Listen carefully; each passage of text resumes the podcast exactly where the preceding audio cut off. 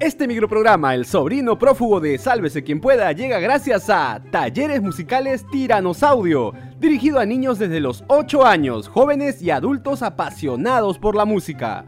Y también estamos aquí gracias a nuestro Team Salvados, la comunidad premium de Sálvese quien pueda. Únete tú también desde 5SO. ¡Sálvate y sálvanos! Ya llegaron los reservistas. ¿Qué me mira cadete? ¿Acaso quiere una foto mía calato? Y todavía no se define lo de Jennifer. Siguen temblando en Palacio. Amigos, ahora sí, aquí empieza el micronoticiero más irreverente del YouTube Perú. Diego, llega el bar.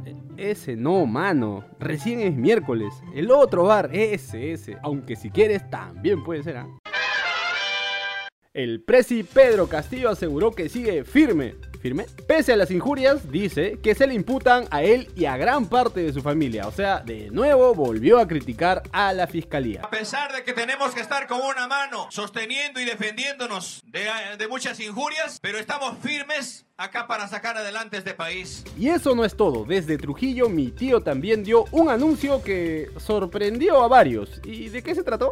Pues según Petercito, la empresa telefónica mostró su disposición para pagar la deudaza de 729 millones de soles por impuestos e intereses moratorios que mantiene con el Estado. Eso dijo el Prezi. Y que esa plata va a ser destinada a los sectores de salud y educación. Ya se proyectó mi tío a esta empresa internacional del Telefónica. Hace menos de 24 horas hemos tenido un llamado directo que esta empresa se ha dispuesto a pagar la deuda al pueblo peruano para invertir en salud, para invertir en educación. A ver, ¿cómo, te decimos, tío, que la empresa contestó? Telefónica del Perú le informa que el número al que está llamado se encuentra fuera de servicio. Sí, a través de un comunicado, la compañía española, en términos elegantes, dijo: Seguimos en juicio, coño, desde hace 15 años el Kino, y parece que por mucho tiempo más, joder. Lo irónico es que mi tío el Prezi al regresar a Lima volvió a decir que qué bueno que las empresas paguen sus deudas. Claro, pero ya no mencionó a Telefónica. Tío, no vendas humo, ve, suficiente con la prensa deportiva. No, mentira, mis hermanos de la prensa deportiva. Por cierto, cuando se reunió con los reservistas en Palacio, mi tío Castillo dejó un mensaje que nos ha dejado pensando. ¿Se habrá referido a alguien que recientemente ha recuperado su libertad? Hoy le toca a un maestro. ¿Y por qué no puede ser mañana un presidente de la República, un licenciado de las Fuerzas Armadas. bueno, trató de barajarla diciendo que siempre va a respetar la democracia y esas cosas. Tío, mejor le bajamos un solcito a la intensidad y vamos a calmarnos. Desde el Congreso han confirmado que este lunes 29 de agosto, hoy se acabó el mes rápido, se verán en el Pleno las dos mociones de interpelación contra el inamovible ministro Heiner Alvarado. Así lo confirmó mi tía Lady Camones, titular del Congreso. Sobre el caso del ministro de Transportes Heiner Alvarado, es cierto, tenemos nosotros eh, a la fecha dos mociones de interpelación.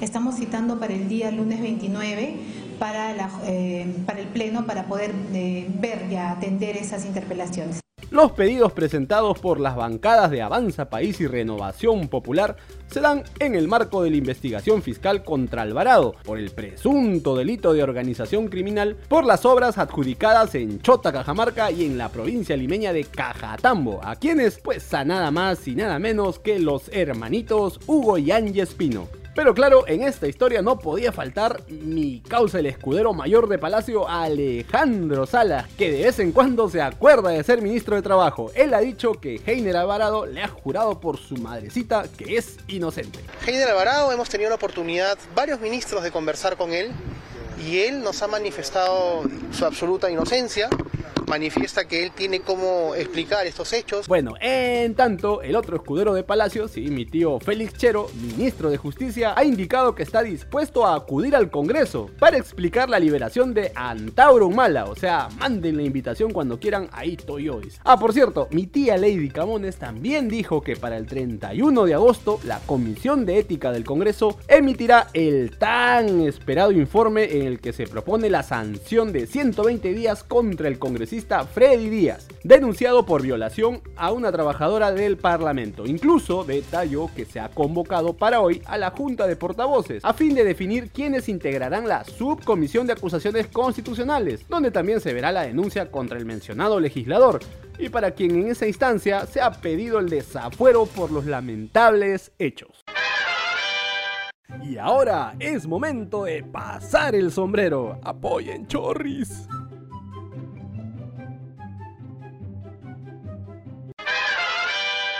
Y tras más de 10 horas de audiencia, se decidió que hoy continuará esta historia. Hablamos de la audiencia en que se esperaba definir si el Poder Judicial dicta o no 36 meses de prisión preventiva contra la cuñadísima Jennifer Paredes.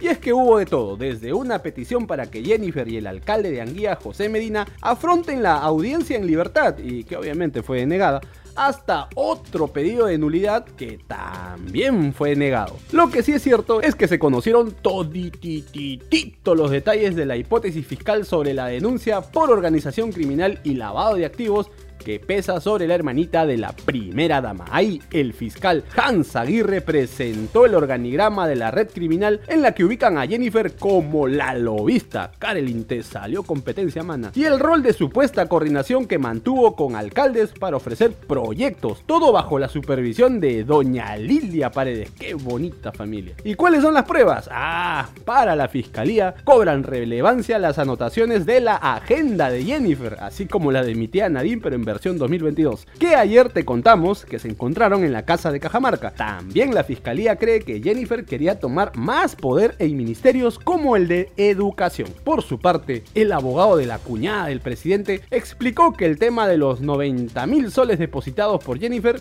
no constituyen la existencia de dinero ilícito, porque según él estaban bancarizados. Ah, ya, pero ¿de dónde salió la plata, prestillo? Si mi comadre ni chamba tiene. Pero el fiscal respondió con carita fachera, facherita, diciendo que se han presentado 180 elementos de convicción, o sea, pruebas, que demostrarían que Jennifer Paredes sí forma parte de una organización criminal, por su modus operandi, y que la pena mínima que podría recibir sería de hasta 23 años de prisión por los delitos de organización criminal, colusión agravada y lavado de activos. Además, sustentaron que sí existe un peligro de fuga, ya que la fiscalía y la policía realizaron un seguimiento legal a la hija cuñada del presidente desde que llegó a Lima y las horas previas a su intento de detención en Palacio, donde el fiscal asegura que sí estuvo Jennifer. Ah, eso sí, antes de terminar el debate en la audiencia, Jennifer habló y dijo que por estar detenida no pudo recibir su título universitario en Cajamarca. Ah, ah ya, amiga, este, eh, creo que ese es el menor de tus problemas ahorita. Creo que deberías estar más preocupada por otra cosa. Bueno, esta historia, como te contamos, continúa hoy desde las 10 de la mañana. Ahí mismito se revisa también el pedido de prisión preventiva por 36 meses contra el alcalde de Anguía, José Medina. Al finalizar, el juez dirá la fecha y hora en la que emitirá su decisión. Renunció hace varios días atrás, pero como estaba de complicado hallar un ministro para este gobierno, y Gavidia siguió ejerciendo. Aunque ahora mi tío ha jurado y rejura por la Sarita que el Presi Castillo ya le aceptó la renuncia irrevocable aseguró que su reemplazo llegará en las próximas horas de hoy. El relevo se va a dar en unas horas o quizás mañana. Definitivamente la renuncia Y es que mi tío Gavidia suma un nuevo cuestionamiento a las investigaciones fiscales que ya tenía su esposita y su hijita por los sueldazos que mantenían con el gobierno. Bueno, lo nuevo es que antes de irse, mi causa designó a Jorge Ricardo Alba Coronado. ¿Quién? Un patín que fue secretario general del despacho presidencial hasta el 5 de agosto y que ahora asume el cargo de asesor número 3 del despacho del Ministerio de Defensa. Lo curioso es que este señor fue cuestionado en su momento porque mantenía una denuncia en su contra por agresión a su esposa. Bueno, tal parece que esos son los perfiles que prefieren en el gobierno de mi tío Castillo. No son más ineptos solo porque no entren, no te doy otra nomás. Listo, nos vamos. Si te gustó este micronoticiero, dale like, comparte el enlace con todos tus contactos, suscríbete y activa la campanita. Vamos rumbo a los 100.000 suscriptores. Y si quieres ser parte del equipo de producción, únete al Team Salvados desde 5 soles. Si no sabes cómo, en la caja de descripción te dejamos un link con un rico tutorial. Hasta mañana. Chau, chau, chau, chau, chau.